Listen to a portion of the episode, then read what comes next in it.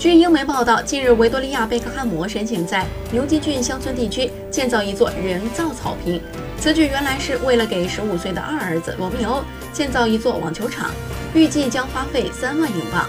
看来贝嫂希望把罗密欧培养成网球界的贝克汉姆。